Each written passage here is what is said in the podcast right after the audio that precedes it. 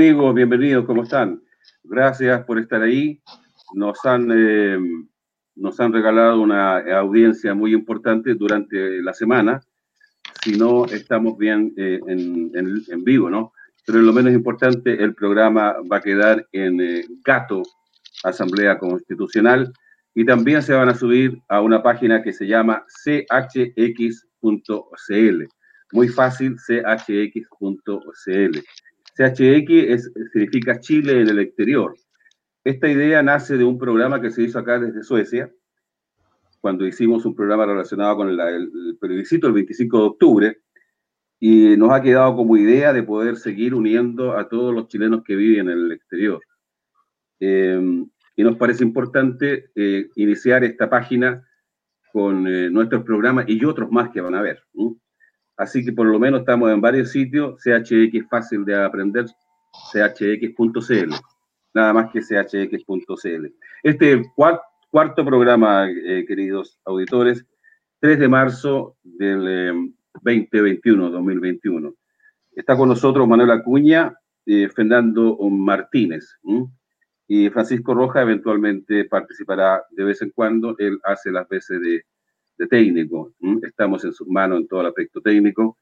Hemos cambiado de plataforma y estamos tratando de hacer las cosas lo mejor posible. Hay muchos temas, muchísimos temas como siempre, pero siempre está la elección como lo hemos dicho. ¿Qué les parece, queridos amigos? ¿Cómo estás, Fernando? ¿Cómo? ¿Cómo estás? Ah, bien. Saludo a todos los eh, televidentes. ¿Cómo no? Eh, Manuel Acuña, ¿cómo estás? Hola Víctor, también me, me, adhiero al saludo que hace Fernando a los televidentes también. Gozando de los últimos días de verano. Bueno, algunos tienen ese privilegio. Y también bienvenido, por supuesto, Francisco Roja. ¿Cómo estás? Hola, ¿qué tal? Saludos. Mira, vamos a empezar, ¿les parece? Con la convención constitucional. Date cuenta que estamos a poquitas semanas de este gran evento y han salido publicaciones diciendo ya que como que vamos a, perder esa convención constitucional. Pero hay muchas cosas detrás. Y eso es lo que yo quiero conversar con Fernando Martínez, Manuel Acuña y Francisco Roja. Eh, Manuel Acuña, por favor, eh, tú tienes la palabra para empezar. Mira, yo el problema de, la, de, de, las próximas elecciones que se van a realizar en el mes de abril, eh, lo veo Primero, en el programa anterior nosotros nos referimos a varias eh, cosas más o menos que están vinculadas a ese, a ese efecto. Eh, sin embargo, yo quisiera recalcar algunas cosas que son importantes. Desde el principio se supo absolutamente en forma cierta y precisa de que las, las elecciones, la elección de convencionales constituyentes iba a ser bastante difícil. Habían eh, eh, enormes, eh, o sea, muchas cosas que operaban en contra de, la elección y se sabía que iba a ser tremendamente desventajosa para nosotros. El sistema, el sistema electoral chileno se basa en, en, un sistema también que se llama sistema DONT, eh, que es un, el sistema que permite y le da prevalencia a los partidos políticos por sobre las listas de particulares o, candidatos independientes. Ahora, en, en, ese mismo sistema, la existencia de, vale decir, el poder electoral se va midiendo en la medida en que se vayan haciendo bloques o alianzas cada vez más fuertes. Y si eso no ocurre, por supuesto que eh, es imposible competir con ellos. Eh, pero para poder hacer ese tipo de alianzas y hacer ese tipo de, cumplir con los requisitos que, plantea el sistema DONT, eh, para, los, para el movimiento social es tremendamente difícil. primero porque el movimiento social no está organizado em, como partidos políticos, es un movimiento Vale decir, es, es un grupo heterogéneo de personas que se unen en torno a necesidades comunes, pero no con objetivos políticos precisos y en forma orgánica. Entonces, prácticamente imposible que eso se produzca. Y eso los, se vio de un principio. Yo diría que incluso más. Yo me atrevería a decir de que fue hecho con, con conocimiento absoluto de que los eh, sectores populares serían burlados en sus expectativas. Eso se hizo consciente y deliberadamente. No es una cuestión que, es de entre gallos y medianoche. Eh, a tal extremo que cuando uno analiza eh, la votación de 25 de octubre recién pasado, o sea, del año pasado solamente, en donde se aprobó, o sea, se, se tenía que dirimir entre el apruebo y el rechazo gran parte de la propia derecha votó por el apruebo, porque a ellos les da exactamente lo mismo. Ellos saben que van con, un sistema que los beneficia tremendamente. Sobre eso ya había escrito mucho un periodista que se llama Germán Westphal. Había escrito bastante también Gustavo Ruz y el movimiento de la Asamblea Constituyente. Había hecho lo mismo Felipe Portales, que había estado escribiendo llamando la atención sobre el problema de los dos tercios, que lo aprobaron, porque los políticos que aprobaron eh, la realización de este plebiscito pactaron unas, hicieron, suscribieron un pacto que se llama precisamente Pacto por el, por el Nuevo Orden. Y eso, eh, ahí están los elementos centrales de la elección que se va a realizar en abril. Ahora, si le sumamos a eso otras cosas más, como por ejemplo, por poner lo que señalaba la semana pasada yo mismo, si le sumamos la participación que va a tener la Organización para el Comercio y el Desarrollo de las Naciones Unidas y que nosotros la estamos pagando con nuestro, de nuestro propio bolsillo, esa invitación que le fue a hacer Andrés Alamán a, a la a las Naciones Unidas, a ese, a ese organismo de las Naciones, Naciones Unidas. No, no, Unión Europea. No, no, no, no, no. Es la OCDE es de la Unión Europea. Ya, ah, ya, perdón. Puede ser. Yo tenía entendido que era de las Naciones Unidas. Mm. Es de la OCDE, Organización ah, para el Comercio. No, no, no, no, estoy equivocado. Es que él hizo una invitación, no sé, exclusivamente a la Unión Europea. Pero si le hizo también a la OCDE, es otra cosa.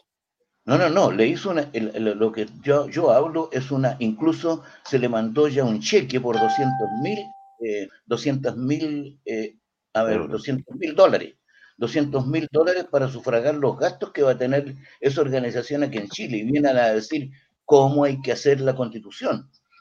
Así que yo creo que, que, que lo que plantean algunos analistas hoy día en términos de que eh, es probable que gane los sectores eh, empresariales, la representación política del empresariado, yo creo que no, no, es, eh, no es descabellado. Eso es una cosa que perfectamente puede suceder de esa manera. Pero bueno, eso fue lo que se acordó y a eso se condujo mansamente toda la población nacional. Eh, lo, que, lo que dice este pronóstico eh, de un eh, diputado, tengo entendido, em, él habla fundamentalmente porque vamos a perder porque ellos, la derecha, va unida incluso en algunos sectores de la misma derecha, esa alianza que se hace con los republicanos, única y exclusivamente para, para solventar las elecciones o esta eh, elección de constituyente el 14, el 11 de abril. Entonces, eh, y nosotros no, no fuimos unidos. La izquierda en general, no sé si puedo decir desde la democracia cristiana hasta, hasta el Partido Comunista, aparecemos con un montón, montón de listas por todos lados. Y esa es la conclusión que saca el analista, analista este que habla de, de que realmente estamos perdidos. No hay ninguna correspondencia entre el 20% que sacaron de, en, la, en el plebiscito con la representación que van a tener en esta convención constitucional. ¿Algo más, Manuel, para darle la palabra a Francisco? Por favor. Sí, sí, mira, fíjate que eh, solamente quería decirte que efectivamente sí es lo que, lo, lo, que está ocurriendo, vale decir, eh, hay una, una dispersión por parte de los partidos políticos, pero eso es en el plano político. Vuelvo a reiterarte, lo, que, lo que el verdadero enemigo de, todo, de todos los sectores políticos de este momento, porque esto no es contra los partidos. La posición que, se tiene por parte del movimiento social no es contra los partidos políticos, sino que es contra los partidos políticos de ahora, la, dirección política que hay ahora. Eso sí, están absolutamente divididos y es muy probable que frente a la, a la agrupación Chile Vamos y a la agrupación Concertación o como quiera llamársele, ocurran ese tipo de cosas y Frente Amplio incluso, es muy probable que ocurra. Pero yo me hacía, eh, me refería y hacía mención a lo que significa para el movimiento social. Y el movimiento social va en listas de independientes. Son listas de independientes las que van en este momento. el sistema este que tú mismo dices que han elegido, que le cae como anillo al dedo a ellos, este sistema DON, eh, los independientes prácticamente tienen que sacar el doble, prácticamente como el sistema binominal. Tienen que sacar el doble de los que aparecen en la lista de partidos o, los independientes que están detrás de esos partidos. Eso también es lo, que nos perjudica. O sea, si la gente, yo pregunto ahora, si la gente votara por todos los independientes, pero que no están en la lista apoyada por los partidos políticos, ahí podría ocurrir algo diferente que estas listas independientes, realmente independientes, vayan doblando a las listas que están, las convencionales, por así decirlo. ¿Creen ustedes que podría ocurrir ese fenómeno, que se repitiera el, el 80% de la prueba y se trasladara ese 80%? Imagínate si suben más gente a votar, más del 52% como fue la última elección. ¿Podrías tú, que se, creen ustedes que se podría producir un, un milagro de ese tipo? Francisco Rojas. No creo, no creo que se produzca ningún milagro, porque en realidad una cosa es la nomenclatura política, es decir, los problemas superestructurales de la política en Chile, que está representado por cúpulos, por clientelismo político. Recordemos que los partidos de la concertación, los partidos socialdemócratas, ¿ya? los partidos de derecha, son, sufren de clientelismo político. Ellos consideran a sus, a sus a sus militantes como socios. Ha habido una reforma constitucional, una reforma eh, jurídica, si se quiere decir, respecto al CERVEL, por ejemplo, de manera tal que de regularizar esta situación y posiblemente ha dado algunos resultados, se han, producido refichajes y una serie de cuestiones. Entonces, por un lado está el clientelismo político que lo vemos también reflejado, yo en cierta medida en eso puedo diferir en ciertos aspectos con lo que está planteando Manuel, porque Manuel plantea que los movimientos sociales tienen su propia característica y, como que la, la, independencia de la cosa política podría llevar a, una, a un logro político en ese aspecto. Pero recordemos, por ejemplo, que, que la, eh, instituciones como Felices, o sea, empresas como Felices y Forrados llevó una gran cantidad de candidatos independientes, ¿ya? Eh, cuyo, cuyo carisma político no lo, nadie lo conoce, eh, puede ser cualquier cosa, digamos. Entonces, la independencia no significa que vaya a tener un valor de peso, creo yo, en el sentido, en el sentido de un proyecto económico, social serio, y estructurado. ¿ya? Por lo tanto, eh, la correlación de fuerza, en el, a mi entender, lo que yo creo, la correlación de fuerza en términos del, del, conglomerado político nacional es una cuestión realmente complicada y eso es lo que plantea, plantean algunos senadores que están, haciendo, que están haciendo alcance respecto al tema. Lo que yo sí creo es que si no se cumplen las demandas expuestas por el soberano que se manifestó, lo vuelvo a repetir, lo he dicho tantas veces, se manifestó primero con una protesta gigantesca, luego con, un, con una exigencia de plebiscito, luego con, una, con un plebiscito hecho por, por, las, por las municipalidades y finalmente con el último plebiscito que tuvimos, el soberano dijo lo que quiere, quiere una asamblea constituyente. Ahora, todo este proceso que se está haciendo es parte de un juego político, es parte del, juego político en el cual ya no entró el soberano a decir lo que quería, a, manifestarlo en forma directa porque no puede, no tiene las condiciones para hacerlo. Lo va a hacer después que haya un resultado. Si el resultado no es el que quiere, yo creo que la gente va a salir a la calle de nuevo y ahora sí que van a pegar fuerte. Entonces tenemos que ver el punto, la cosa, cómo, cómo se, cómo, qué es lo que puede, podría suceder a futuro ¿no es cierto?, en caso de que el resultado no sea el que el pueblo quiere. Francisco, me quedo contigo. Eh, ¿Tú podrías hacer la diferencia entre convención eh, constitucional y asamblea constituyente? La, convención constitucional es el acuerdo político que se hizo, se hizo, digamos, como consecuencia del manequeo político, ¿ya? Eh, es, va a ser el resultado, ¿no es cierto? Son la gente que, se va a votar hoy en día, que van a ir a una, a una que, se, va, a hacer una elección para llegar a ese resultado, van a haber personas electas que van a redactar, ¿no es cierto? Van a discutir y van a hacer un proceso de, de redacción de una nueva constitución para Chile. Esa convención constituyente tengo entendido que necesita tener dos tercios para ser valera dos tercios a favor. Si no se da, va a ser solamente una discusión, una discusión en la cual se van a hacer unas propuestas y posiblemente finalmente el Senado después tenga que decidirlo políticamente. Pero todo ese maniqueo político es una cuestión que no, no corresponde a los designios del soberano. Cuando digo soberano me refiero al pueblo. La Asamblea Constituyente, ¿no es cierto?, es una estructura, es una estructura política eh, que significa eh, que las, las, eh, las, organizaciones populares, ¿no es cierto?, se manifiestan en forma independiente de cualquier institución política, en este caso los partidos políticos, el Senado, los militares, las instituciones públicas, el Estado mismo, la estructura misma, independientemente del Estado, y se constituye como asamblea constituyente como un poder paralelo, vale decir, como un poder, un poder tengo entendido, que el ideal sería que se cierre el país, ¿no es cierto? Y se, entra, se, hace una asamblea constituyente que redacte una nueva Carta Magna. Yo creo que esa es la diferencia. No, no soy experto en el tema, pero creo que esa es la diferencia.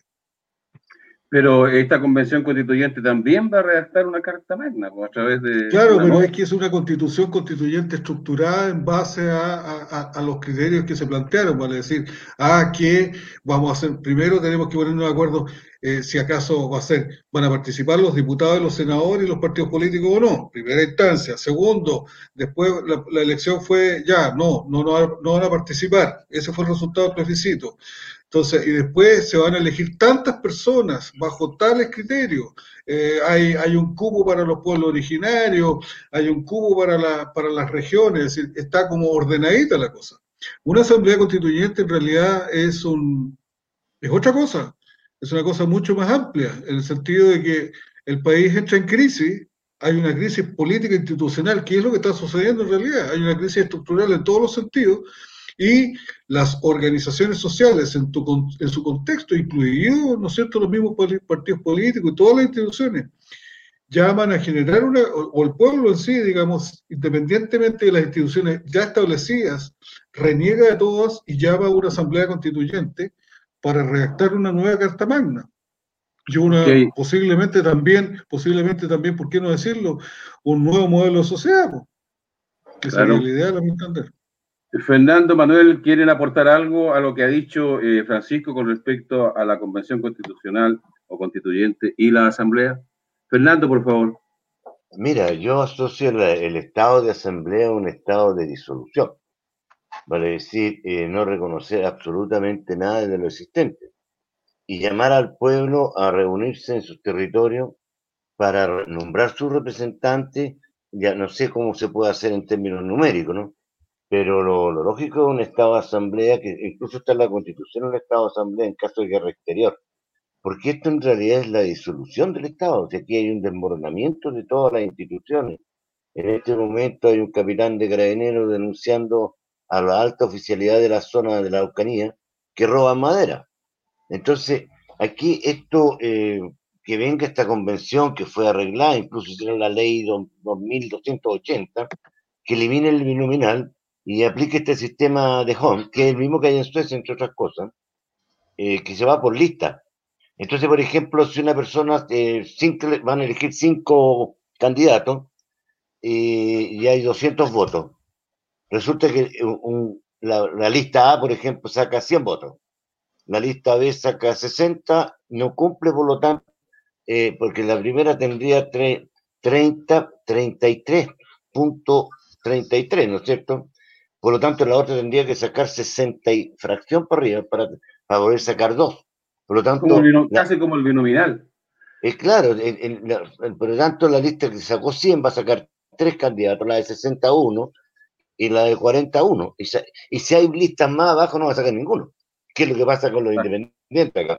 Entonces, esto fue hecho para eliminar el binominal, pero a la vez para aplicarlo como una supuesta avance democrático en las elecciones de abril, no solo de la constituyente, de la convención, sino que también de las elecciones parlamentarias. Entonces aquí hay como una especie de juego de pillos en donde no consideran, como dice Francisco, como dice Manuel, de que los problemas reales no están resueltos. Por lo tanto, todo esto que pase por arriba, lo que diga el diputado, las encuestas, como hoy día la propaganda es brutal, andan haciendo propaganda por todos lados, no los conoce nadie, porque hay, varios tipos de candidatos, hay concejales, candidatos a alcalde, a los constituyentes, y la verdad es que hay una majamama de problemas, donde incluso están planteándose que van a ser dos días de elecciones, porque ya nadie entiende nada. Porque eh, mm. Sí, eh, vamos avanzando. Eh, Manuel, ¿quieres seguir con este tema o cambiamos? Llevamos más de 20 minutos. El siguiente tema es populismo, que más o menos se parece a lo que estamos hablando, versus programas políticos. Manuel, tú decides, ¿algo de asamblea constituyente o pasamos al siguiente tema? Manuel. Yo creo que está más o menos conversado. Eh, me parece, me parece. Así que podemos pasar al otro tema, ¿no? ¿Cómo no? Eh, tema propuesto durante el trabajo de la semana con todos ustedes es el populismo versus programas políticos. Me parece un tema interesantísimo que yo estaba interesado desde el primer programa que empezamos. ¿Y quién quiere empezar? doy la palabra libremente. Manuel. Mira, sí, yo, la verdad es que la palabra populismo la ha empezado a utilizar hace un, tiempo a esta parte. Todos los sectores de, yo diría, la representación política del empresariado, para referirse precisamente a, los, a ciertos sectores socialdemócratas. Eh, es la pelea normal que hay entre Chile Vamos y los elementos de la concertación, eh, y que también le toca de refilón a, los sectores del, Frente Amplio. Se les acusa de populistas a todos ellos por parte del empresariado. Claro. Yo, yo eh, cuento eso porque es, tremendamente interesante em, que lo digan ellos. yo me río mucho de eso, ¿ah? porque primero en, la historia de, los movimientos sociales, de la literatura social, eh, siempre se ha relacionado al populismo con el, con el fascismo, con el nazismo. Y es bien interesante también eso, porque además de eso también, los únicos sectores que han sido populistas, a mi entender, han sido los sectores representantes del empresariado, para poder atraerse a los sectores populares y que voten por ellos, no han vacilado ni siquiera en cambiar nombre a sus partidos. Por ejemplo, yo llamo, a mí me llama la atención que el partido más derechista de España sea el Partido Popular. En Suecia, Suecia no se, no se queda atrás con todo esto. Está el Folkpartiet, que significa el Partido del Pueblo. Claro. Eh, también eh, en, me parece que en Noruega también está el, Partido del Pueblo, el Pol Partido. Bueno, y en Chile eh, la, UDI Popular, pues, la UDI. Eh, en Chile la UDI Popular. Pero lo interesante es también que en el, ya el colmo para mí es el partido de Dinamarca, el Venstre Partiet, que, es el partido de izquierda, es el partido más recalcitrante de, de más derecha que hay. Entonces, la, discusión yo encuentro un poco, eh, para ser franco, así un poco inútil. No, no me parece que sea una cosa eh, como para tomarla en serio. Eh, yo he visto que están elaborando una serie de términos en el Mercurio, en todos los diarios estos de, de derecha que habla mucho del populismo. Pero el populismo eh, bueno, sí, lo, toman también estamentos académicos, por supuesto, porque las academias también es el brazo científico del hombre de negocio. Entonces, eh, yo creo que eh, eso, es eso lo que yo encuentro que es un poco inútil discutir con ellos, porque si quieren apropiarse de un término o acuñar un, un término, Bueno, que lo, que lo hagan, lo han hecho montones de veces, ¿por qué no pueden Tengo entendido que el, término populismo, en el sentido vulgar de la palabra, son los políticos, la acusatura es populista, porque están ofreciendo reivindicaciones que son muy difíciles de cumplir. Solamente que va al corazón de las necesidades de la gran mayoría. Hay promesas, pero no se cumple. Eso se dice que es populismo. Pero Piñera lo hizo, A ver, Piñera, Piñera lo hace a cada rato. Claro, por ejemplo. Por ejemplo. Y, sin embargo nadie lo acusa de ellos populista. Y lo hacen todos los sectores estos, son populistas. Todos estos llegan al mando prometiendo que van, que van a gobernar para el pueblo y gobiernan para ellos, para sus empresas. Entonces, yo por eso lo encuentro un poco eh, inútil la, discusión. Pero bueno, podemos darle un poco más a todo esto. Francisco, cortito para pasar a un tema quizás más... Eh, más coyuntural. Francisco. Eh, yo creo que es tremendamente, o sea, bueno, no es tremendamente. Sí, en realidad Manuel podría tener razón en lo que plantea. Yo, yo pienso de que el populismo es una enfermedad eh, de las comunicaciones, en realidad. Es una enfermedad eh, de tergiversación de los valores en las comunicaciones. Por lo tanto, el populismo ha sido de extrema de extrema gravedad cuando llega a obtener los resultados que quiere, por ejemplo, el fascismo en Italia. ¿ya? Recordemos que Mussolini y Hitler fueron extremadamente populistas. Tienen un discurso, por ejemplo, tuvieron un discurso antiempresarial, pero se aliaron con, con la peor calaña, digamos, de empresarios, con las iglesias, etc. El populismo es una enfermedad grave, más grave aún todavía, porque recurre a eh, agitar ciertos movimientos sociales de carácter fanático, por ejemplo, como grupos fascistoides. Tenemos también, por ejemplo, la gravedad del, populismo y sus efectos en Chile, con el caso del retiro de las pensiones. Digamos, el pueblo debería haber luchado no por retirar pensiones, no por retirar sus ahorros para financiar la pandemia, sino que porque los ricos, ¿no es cierto?, fueran eh, en forma proporcional los que pagaran el, desastre que tenemos en este momento económico en Chile, que no es un desastre económico, lo vamos a ver más adelante con el tema del cobre. Eh, realmente que hay un grupo privilegiado que es producto del discurso populista, por ejemplo, es una, personaje populista famoso que recurre a la farándula, que recurre a, crear relaciones de contexto, digamos, con, cuestiones sensacionalistas, como lo es la, diputada Pamela Giles, que yo considero que es extremadamente populista. Ella misma inclusive lo reconoció en algún momento, pero ella cae en este juego lamentablemente porque necesita eh, hacerse popular, hacerse conocida y la, abuela y todo el cuento, ¿no es cierto?, en función de, obtener eh, adeptos a su causa personal y a su candidatura presidencial. Eh, al contrario, el compañero Jaude, por ejemplo, que no es populista. El compañero Jadwe hace cosas concretas, tiene cuestiones concretas en su, en su municipio, con resultados concretos. Una farmacia popular, una universidad popular, libros, de, libros más baratos. En realidad esas no son medidas populistas porque el pueblo las reconoce como suyas y son medidas concretas que, tienen resultados concretos en la, vida diaria de las personas. El populismo promete una serie de cuestiones, pero no los cumplen. Al contrario, las profundiza, como en el caso, por ejemplo, el retiro del 10%, ¿qué va a pasar con esos 2.900.000 personas que retiraron su fondo de inversión y que hoy día, mañana, no tienen ni una, porque no van a poder retirar más plata? ¿Qué va a pasar con ellos? Entonces, el populismo es una cuestión grave, yo creo que no, si bien es una cuestión que todos la sabemos que sucede, todos sabemos que pasa, eh, también tenemos que tenerla en consideración y nosotros mismos tampoco caer en, fraseología populista. Esa es mi opinión.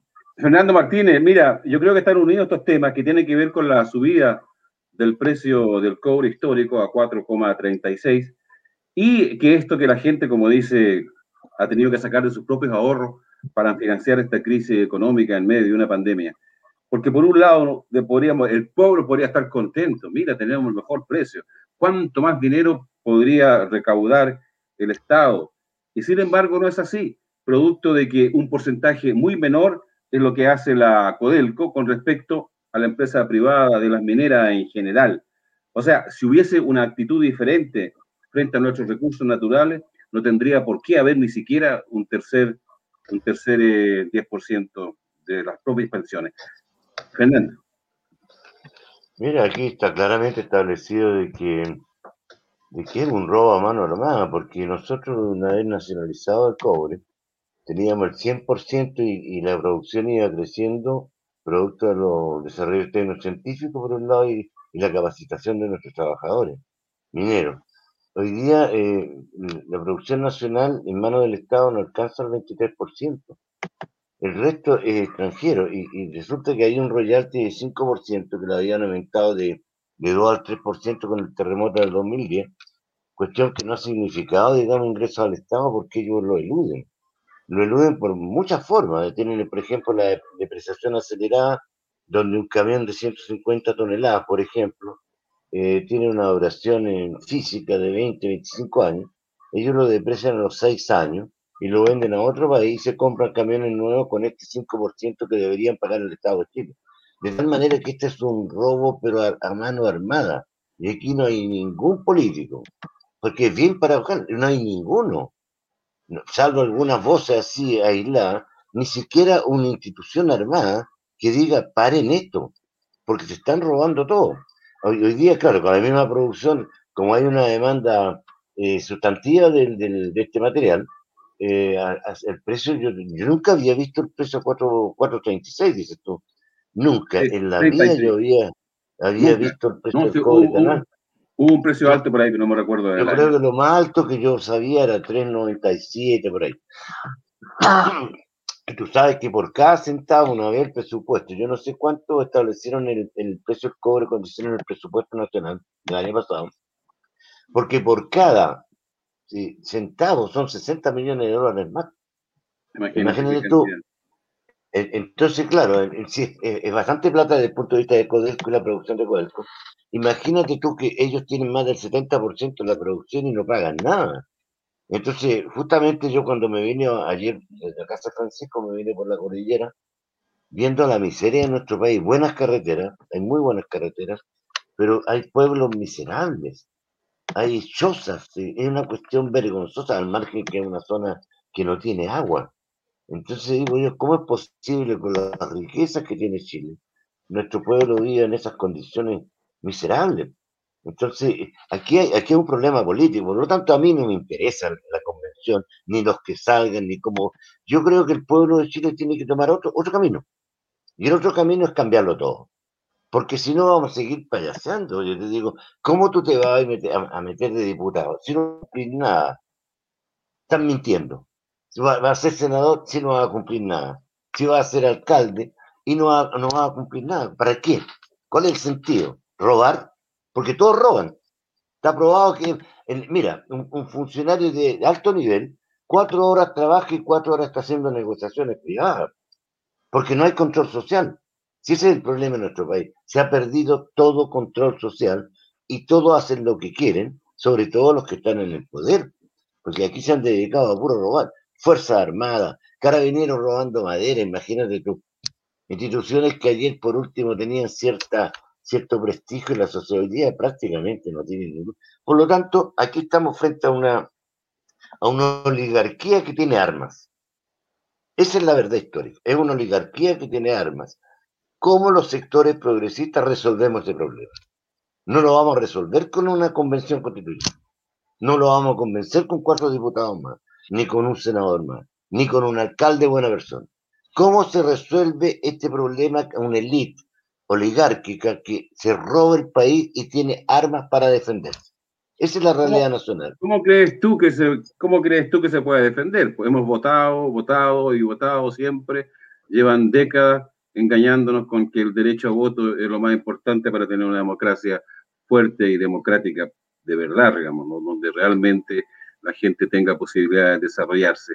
Manuela Acuña, eh, seguimos con el tema del cobre tú trabajaste, tengo entendido, eh, en algún tiempo, hace años atrás, relacionado con esto de la minería. Cuéntame cuál es tu opinión con respecto a la cantidad de dinero que se llevan, que se van a seguir llevando, porque hay una, hay una proposición de, un diputado, ¿cómo se llama?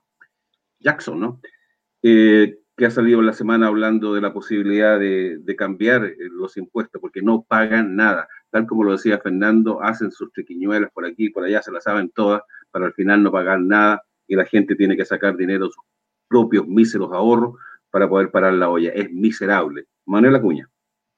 Sí, mira, eh, la verdad es que cuando yo me desempeñé en, la compañía de Cobre Salvador, eh, la situación era muy diferente a la, actual.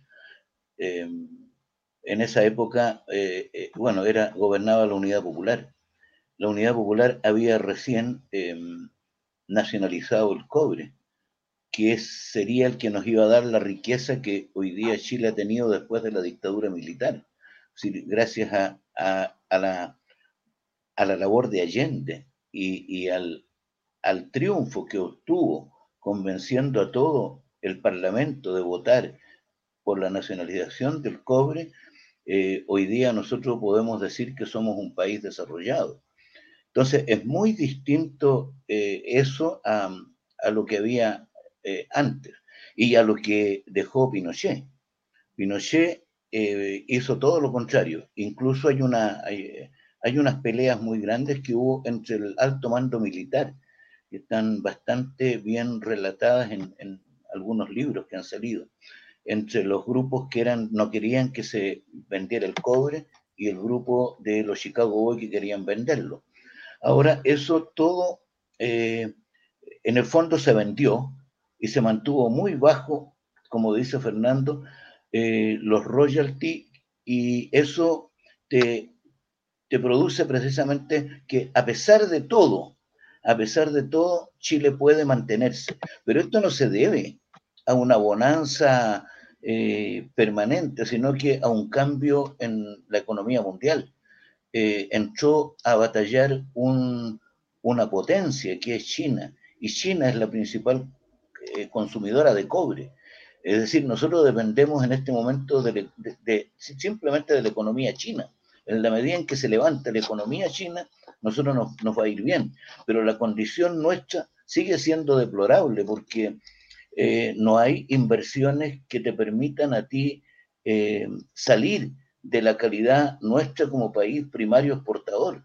Nosotros seguimos, somos productores de materias primas y eh, de frutos del país, de, agricultura.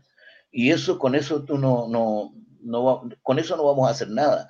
En cambio, tú tienes países que van levantándose y, van a transformarse seguramente en potencias mundiales como eh, la India, que está preocupada del desarrollo tecnológico. Ahí tienen una pequeña, un pequeño país que es Kerala, donde realmente ahí están saliendo los grandes cerebros de la, de la tecnología moderna. Único, único país en el mundo que es comunista. Exactamente. ellos tienen una economía, una economía muy modesta, pero son más felices. Kerala es eh, interesantísimo. Eh, conocí a una amiga que escribió un libro sobre eso. Voy a, lo tengo por ahí. Voy a pegarle una miradita porque es un interesante proyecto y nadie habla de eso. Y es un proyecto que tiene décadas. Eh, usted está en la, Dime. aquí en Chile ha ocurrido todo lo contrario, es decir, yo, yo no veo salida porque los, las últimas medidas que se han tomado ha sido precisamente para coartar cualquier desarrollo tecnológico en el país. Eh, ya se redujeron los dineros de, investigación y ciencia. Entonces, eh, eh, aquí la, la tendencia es beneficiar simplemente la especulación financiera. Y eso es lo que está ocurriendo en este país acá. Eso, Víctor, no. Usted está en la compañía de Pauta Semanal, es un programa relativamente nuevo, vamos en el cuarto programa, somos 3 de marzo del 2021, se nos viene una semana bastante convulsiva, la próxima semana, el 5, y después viene el Día Internacional de la Mujer. Por lo tanto, vamos a tener novedades, uno siempre se pone muy nervioso, porque siempre son los jóvenes y son los trabajadores que sufren de la represión brutal de este Estado militarizado. Eh, Francisco Rojas, ¿quieres, ¿quieres comentar algo con respecto al último tema que estamos conversando sobre este precio del cobre y qué posibilidades tiene de que gotee, como dicen ellos, ¿no? El sistema gotea hacia los más pobres. Qué mentira más grande. Por favor, Francisco. No, sí, los efectos chorrea, pues. Sí, chorrea. Esa es la expresión. Eh, de hecho, el, el, capitalista nacional se siente más tranquilo porque el cobre es el sueldo de Chile, pues. ha sido siempre así.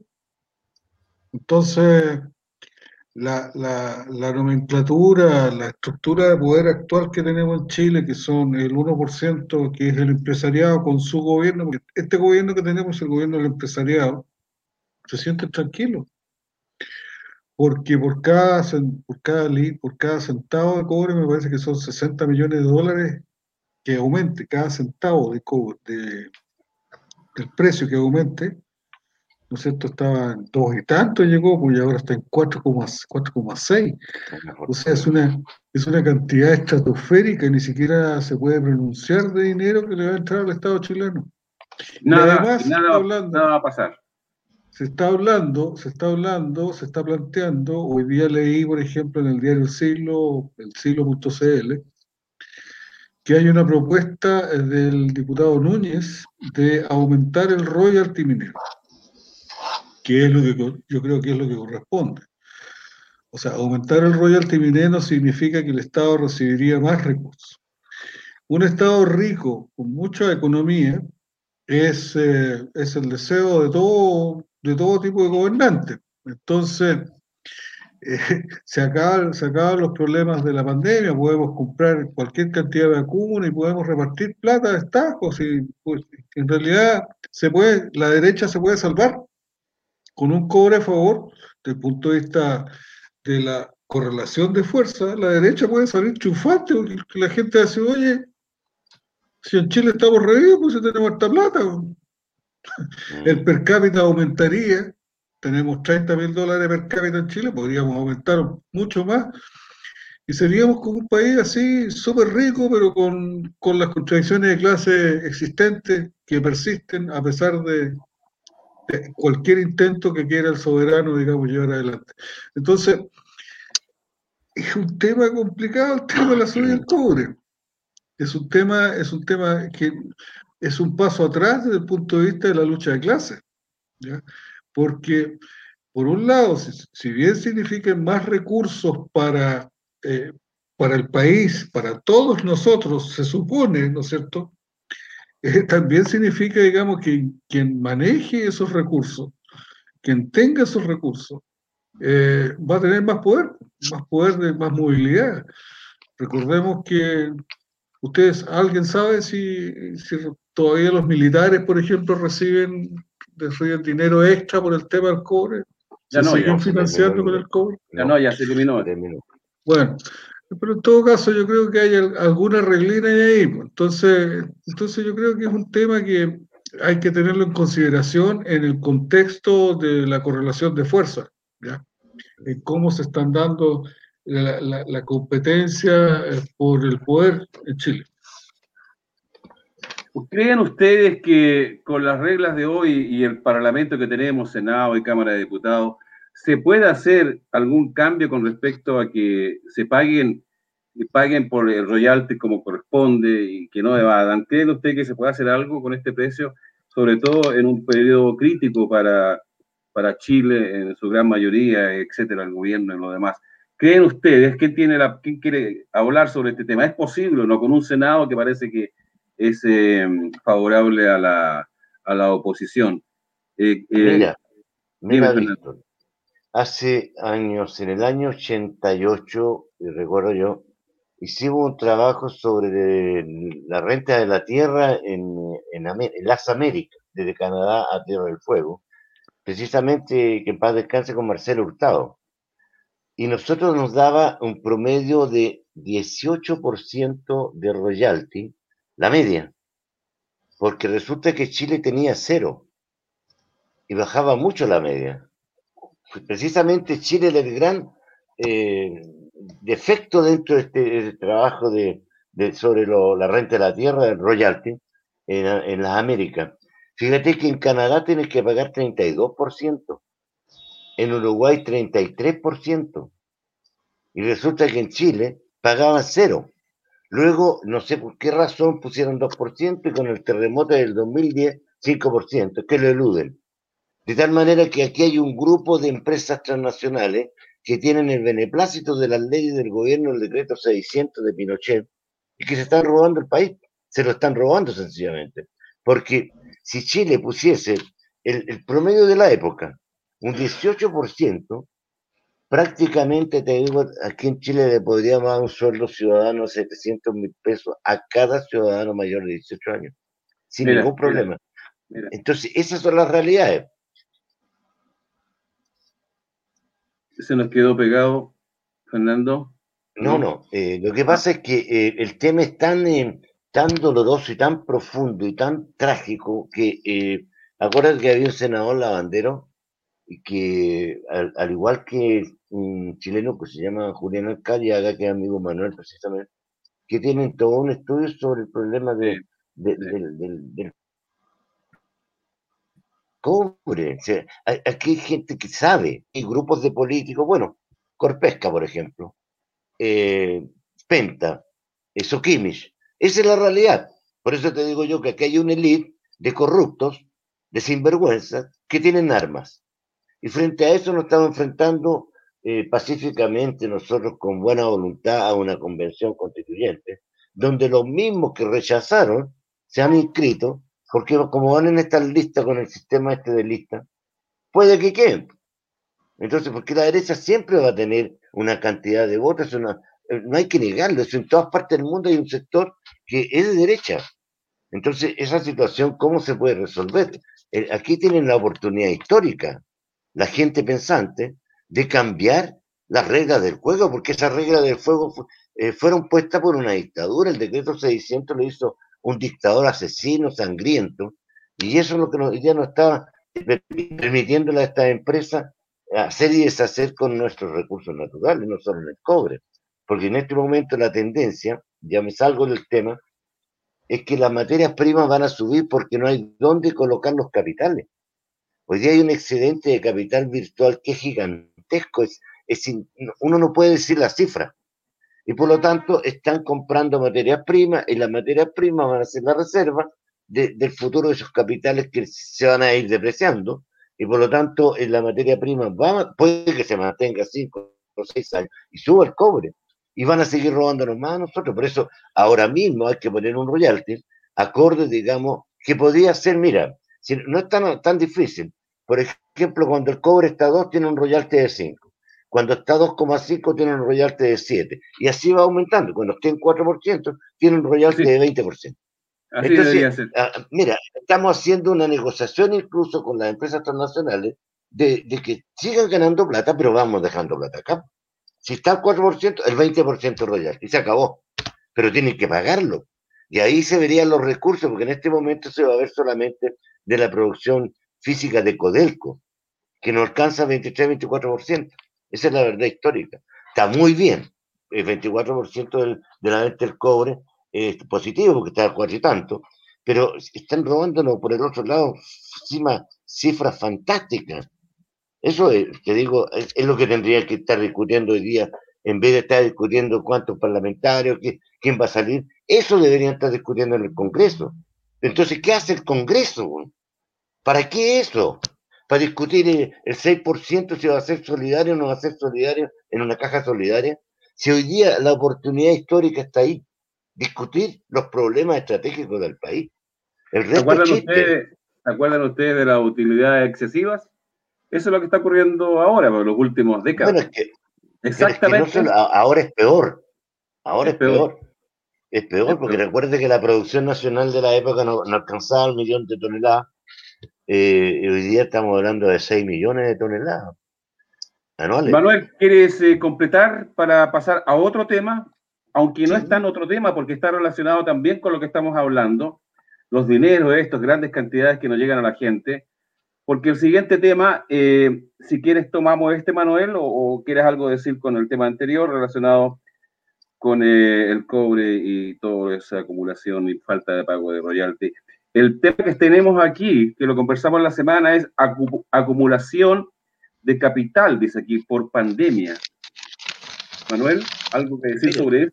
Francisco. Mira, yo, voy a terminar una cosa que me pareció también eh, digna de, considerar, que es que eh, todo, eh, todo convenio que se hace a partir de, yo recuerdo más o menos, de la época después de Pinochet, empezó a operar de otra manera eh, el, Codelco y, nacieron aquellas cosas que se conocen como las ventas a futuro. Empezó a venderse cobre a futuro, entonces se calculaba por unos tres años, cuatro años cuánto el cobre iba a durar y se hacían las ventas de esa manera. Eso se prestó para montones de, cosas eh, y precisamente están las denuncias que hizo que la bandera en Alcayaga, que, que han, estado estudiando ese tema. Y ahora mismo también nosotros tenemos que tener presente eso, que lo más probable es que no haya variación alguna en los ingresos que Chile va a tener en estos meses y de aquí hasta fin de año y hasta el próximo año. Todo depende de cómo se vendió ya el cobre, porque el cobre nuestro está vendido a futuro, al precio anterior, al precio que había. Así que eh, esto, estas ventas que se puedan hacer ahora, que se están haciendo, van a llegar probablemente en cinco años más. Claro, se puede ir eh, ocupando créditos como el crédito que tiene eh, el año pasado en mayo, de 28 mil, 23 mil 800 millones de dólares. Eso se puede tener como reserva, como una cuenta, como una cuenta, eh, como una línea de crédito abierta para poder ocuparlo en caso de, de algunos de algunos de que hubiese problemas. Pero eso quería agregar y tener presente que no, no hay que cantar victoria ahora porque esto va a llegar de aquí a un tiempo más. Mira, eh, no tenemos por qué ser tan estricto en la pauta que fijamos en la semana, ¿no? Pero eh, me queda un tema interesante que es eh, el estado de sitio prácticamente de la Araucanía y las promesas de nuestro presidente de militarizar la zona, ¿no? Eh, ¿Dejamos acumulación de capital por pandemia o hablamos corto? Francisco, tú proponías este tema, ¿por qué? No tiene sonido. No tiene sonido. Cortito. No tiene sonido. Ya, cortito, acumulación de eh, capital para darle tiempo a, la Araucanía. Sí, la verdad que la pandemia ha significado eh, una acumulación de capital para, la, para muchas transnacionales y también para la economía en general, digamos, porque eh, muchas empresas, grandes empresas, sobre todo las multinacionales, han dejado de pagar sueldos, han cerrado oficinas, y, la verdad que el dinero no desaparece, el dinero no es algo que, muera, que, se, que, desaparece de la circulación, sino que alguien lo tiene. En algunas partes, ese dinero que no se pagó, que no llegó al bolsillo de los, de los asalariados, digamos, está en alguna parte y se está capitalizando. Entonces, lo que va a suceder es que, es que a futuro es que va a venir una, eh, el capitalista, el dueño de los medios de producción, ¿no es cierto?, va a poder, va a tener gran capacidad de acción a futuro en contra de los trabajadores, porque cuando se siente poderoso, cuando se siente seguro, con mucho dinero en el bolsillo, va a poder, ¿no es cierto?, eh, tomar medidas drásticas, eh, despedir gente, poner mayores exigencias sobre la mesa, etcétera. Entonces, esa era más o menos la idea del tema a tratar desde el punto de vista de la economía global, porque no es tanto por la venta, yo, no creo que vaya a haber un traspaso de lo que no se pagó a pagar una vacuna. En realidad la vacuna, el valor, el valor específico de la vacuna, si desde el punto de vista cuantitativo es bastante grande, eh, es una cosa que va a suceder una sola vez en la vida, pero la gente tiene que comer todos los días, tiene que, los niños tienen que ir al colegio, la gente tiene que eh, tener pan en su mesa, ¿no es cierto? Y pues tener, tener, tener que satisfacer necesidades diarias. Y muchas de esas necesidades se han visto conculcadas por esta acumulación del capitalismo gracias a la pandemia. Por lo tanto, la pandemia les ha venido de perilla. Gracias. Gracias, Francisco. Eh, pasamos inmediatamente eh, al tema, no importa que nos pasemos unos minutos, somos dueños de esto. Al estado de sitio, más o menos, que se está transformando la, la Araucanía o el Mapu. Em, Manuel. Sí, efectivamente esa es una proposición que hizo el gobierno y que está discutiéndolo con una serie de, partidos, con los dirigentes de los partidos políticos.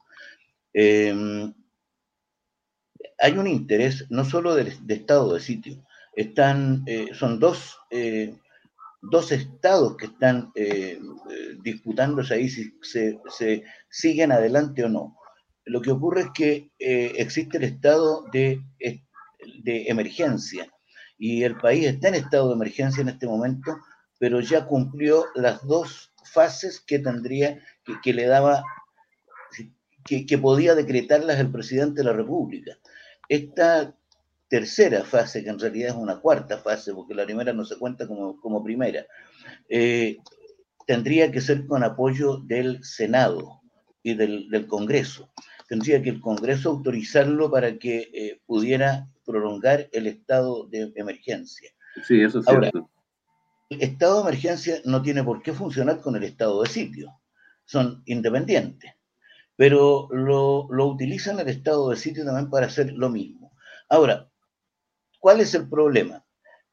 Si se levanta el estado de sitio, tendría que aplicarse específicamente en el sector de Araucanía, que es lo que quiere la UDI. 15 días quieren, eh, hablan de 15 días, no resuelve nada eso. No, exactamente. Entonces, ese es uno de los problemas que tiene.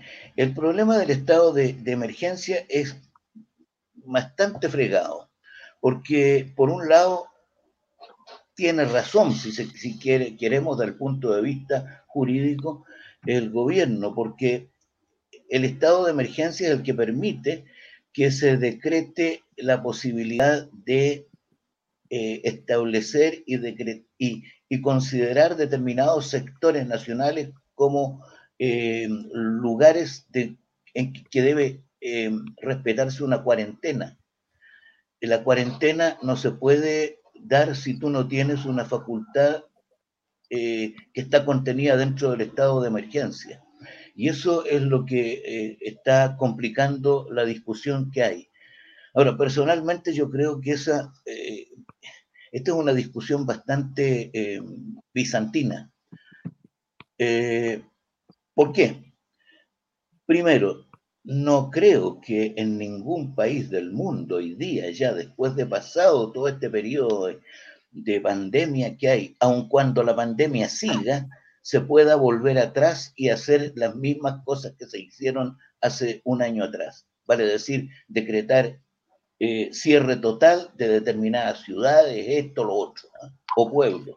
Yo creo que no se puede hacer. La economía revienta y no solo eso, van a reventar las protestas sociales en todas partes, porque la gente tiene que comer, tiene que vivir de algo, tiene que eh, hacer algunas cosas.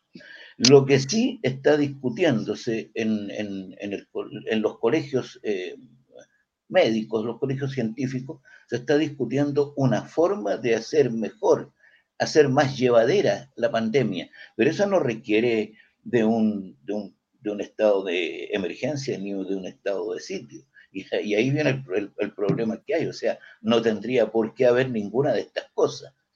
Por eso eh, eh, la, la, la, conversación es si uno la, la, quiere situar dentro del plano jurídico, por supuesto que sí, están los partidos discutiendo esto y pueden hacerlo en cualquier momento, pueden decretar este tipo de cosas.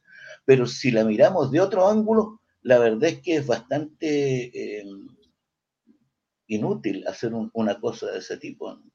No Yo me refería al, esta, al, estado de sitio eh, o la situación que está eh, en la Araucanía, eso no, no es, ese, otro, ¿Ah? ese otro, ya, ya dio Fernando un poco, eh, su, nos, nos, metió un poco en el tema. Ahí hay un problema mucho más fregado, especial, espe, especialmente después de las declaraciones que está haciendo este ex capitán de carabineros que él sostiene de que los carabineros están ganando con dos cosas. Uno es el contrabando de madera que está haciéndose y la otra es la venta de sus servicios a las personas que quieran trasladar la madera de un lado a otro. En otras palabras, están vendiendo la seguridad. Así no solamente yo, eso. Ahí viene todo el problema. Francisco. No solamente eso, no solamente eso, sino que Carabineros como va a una, a una supuesta localidad en conflicto, tengo entendido que les pagan el doble o el triple. Por lo tanto, ah, es, es buen negocio, es buen negocio para, claro, es buen negocio para los para los eh, carabineros, digamos, ir a, a, vestirse de, tortugas ninja y andar persiguiendo mapuches. Entonces, yo creo que hay, yo creo que en realidad no hay un conflicto en la Araucanía, lo que hay es una, yo no quisiera hablar de conflicto, yo quisiera lo que, lo, que, lo, que, lo que hay en la Araucanía es un tema no resuelto, es una crónica anunciada no resuelta. ¿ya? una crónica histórica que necesita resolverse desde el punto de vista político, es decir, eh, en el cual la, nueva, la nueva constitución tiene que tomar parte y arte en en sentido. Tenemos que los pueblos originarios de Chile tienen que tener algún tema, algún grado de autonomía, ¿no es cierto?, en relación, relación proporcional a la cantidad de habitantes que son. Recordemos que no solamente hay mapuches en Chile, hay minorías africanas, hay changos, hay bueno, y ahora están apareciendo CERCAM, etc. Entonces, el conflicto, en realidad, el conflicto, el, el, oportunismo del gobierno de querer tomar este tema, o de la UDI en este caso, de querer hacer eh, proselitismo político y aprovechándose de, de ciertos estos actos que no están definidos, porque además, además no está claro quién es el culpable, quién es el que quema camiones, quiénes son los que, eh, ¿cómo se llama?, detienen las carreteras, quiénes son los que eh, se roban madera, etcétera. Eh, no está claro, no, no, no, no, hay, una, no, hay, no hay pruebas concretas que se muestren a la cara del pueblo, digamos, ¿por qué el gobierno no sale? Mire, estos son, estas, las, estas son las personas que, que queman los camiones, estos son los, que, los que, digamos, cometen delitos, según ellos, ¿ya? Entonces, la criminalización de la causa mapuche eh, es de extrema gravedad y hay un aprovechamiento político sobre una supuesta criminalización. Yo creo que es complicado, es un tema complicado, ¿ya? Eh, pienso que la salida, como digo, es una salida netamente política, vale decir, eh, la tendrá que decidir la nueva constitución. Es un tema que en lo personal me apasiona muchísimo yo eh, conocí al pueblo mapuche y viví con ellos dos meses. El año 72, verano 72, fui trabajo voluntario un mes y después me quedé yo solo con ellos. Ahí me entró un cáncer que todavía no lo he podido sacar. Em, yo no sé, ¿estamos terminando, queridos compañeros y amigos? Oye, yo quería, eh, Víctor, ayer yo eh, tuve la ocasión de ver, entiendo que Manuel lo habrá visto, Francisco también, a este ex capitán de carabineros.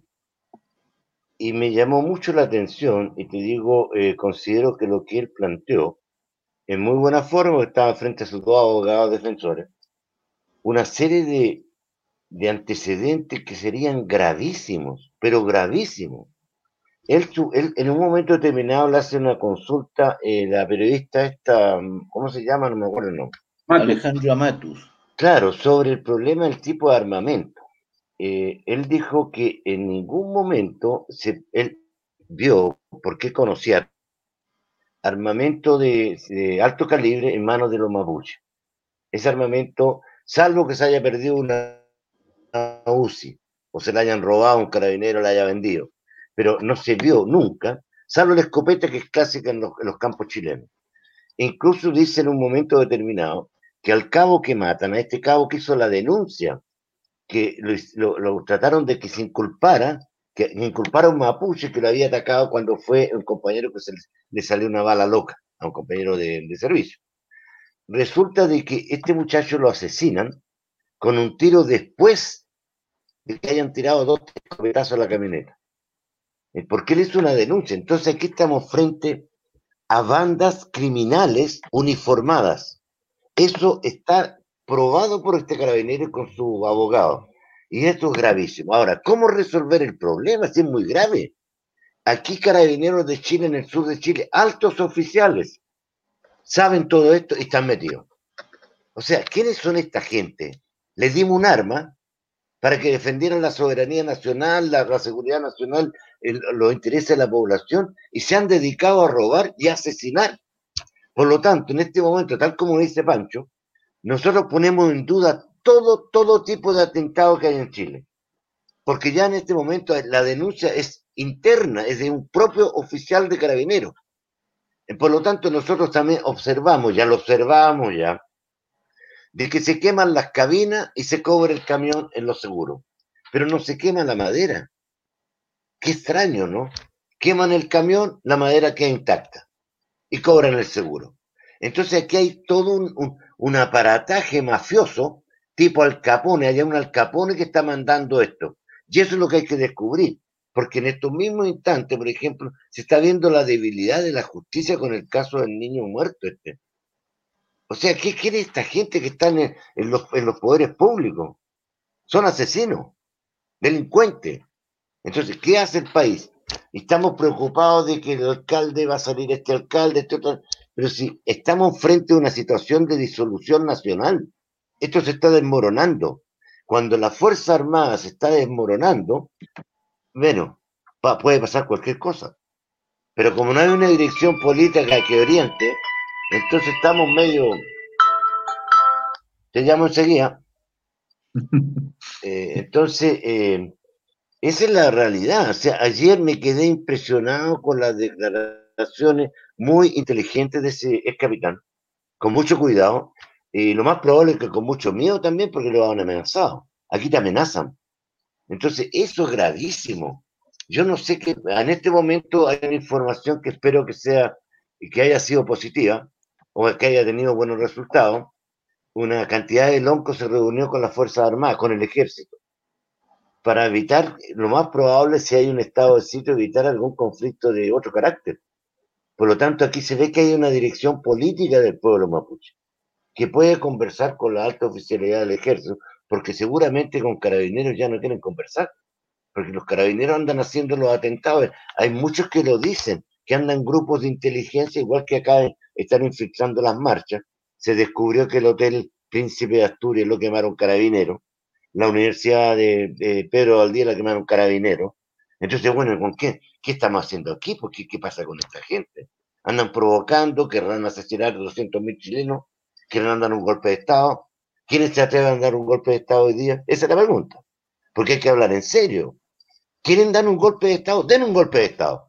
Van a tener que matar 200, 300 mil chilenos. esa es la verdad histórica. ya hay golpe, dices tú. Imagínate. No, yo, digo, yo digo que sí, que, se atrevan a dar el golpe de Estado, no, que lo Por eso digo yo, o sea, eh, van a tener que matar en la primera etapa 300 mil chilenos y en la segunda se van a tener que ir a Miami. No, no va a haber vuelta. Ese va a ser Chile. ¿Por qué no? Porque hasta mismo el, la constituyente o esta convención ya es una estafa. O sea, van a seguir estafando, van a seguir riéndose del, pueblo de Chile. ¿Hasta cuándo? Esa es la pregunta. Porque esta cuestión, los dados se tiran y luego sale suerte o mala suerte. Si la cosa es así. Entonces, en este momento hay un, un desgaste de, este país, un desgaste donde han abusado y siguen abusando y siguen riéndose, eso es lo peor. Incluso están hablando de hacer frontera ahí en tres comunas, otros hablando de hacer zanja en el norte, ya llegando a, declaraciones fascistoides. Entonces esta gente no entiende lo que está pasando en la sociedad, no tiene idea. Esto que pasa por la superestructura, como tú te preocupas, Víctor, que vamos a perder, no va a perder nada, pues, ya en, ese plano está todo perdido. En el plano parlamentario te digo que habrán 10 diputados, 11 diputados que alegan un poquito. El resto está todo arreglado. Ese no es el, plano de la lucha futura del pueblo de Chile. No corre. Eso es mentira. ¿Algunas palabras finales, Fernando, Francisco, para terminar? Muy cortito, solamente para despedirnos. Manuel, ¿algo personal, libre, que quieras opinar?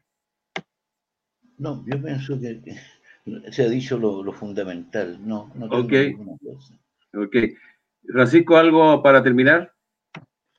Bueno, yo quiero agradecer a los, a los stream, escuchas o visionarios. Este programa también se va a transmitir a través de varias redes sociales, o se está transmitiendo a través de, de YouTube, de Facebook, en todas redes sociales, y también sale como podcast en, eh, varias, varias redes de podcast, así que tanto como en Google, como en, eh, ¿cómo se llama esta cosa, famosa cosa de podcast que se llama para escuchar música también? Ahí también lo podemos encontrar. Fantástico. El famoso, claro, el famoso Spotify. Spotify. Spotify. Y agradecer a las personas que han estado visitando el programa, que nos están escuchando y que también invitarlos a participar, que en realidad es importante. Yo agradezco eh, que me hayan escuchado mis opiniones, con todo respeto. Eh, agradezco también la presencia de, Gracias. de Fernando y la tuya y tu, la forma de conducir que tú tienes que es tan, tan expedita. Muchas gracias. Gracias. Espérate, no se vayan todavía. Cortito, nos queda, no se vayan, nos quedan eh, una huelga, una huelga general, vamos a tener que eh, comentar eso la próxima semana y también está el Día Internacional de la Mujer. Y no quisiera dejar el tema mapuche, siempre ojalá en nuestro programa de un sonido, que es el quietito, por favor, eh, quiero que el programa mapuche, quédese quieto, por favor, el programa mapuche salga en nuestro programa lo están boicoteando, parece, allá del, Partido Republicano. Oye, eh, agradecemos a todos la, presencia. Había alguien que quería entrar, no entiendo por qué. Vi que había planteado una pregunta, pero no alcancé a leerle, desapareció. Bueno, poquito a poco la gente se va a ir integrando. Yo creo que hemos avanzado muchísimo en cuatro programas y seguiremos todos los días miércoles a las seis de la tarde, hora chilena, y a las 22 horas sueca tal como decía Francisco, vamos a salir por otra página que se llama CHXCL. Y por ahí tengo algunas sorpresas que pueden venir quizás la próxima semana. Eh, muchas gracias. un abrazo a ustedes. Mucho gusto de verlos nuevamente. Todo muy bien. Y nos vemos el próximo miércoles a las 18 horas Chile, 22 horas Suecia. Chao.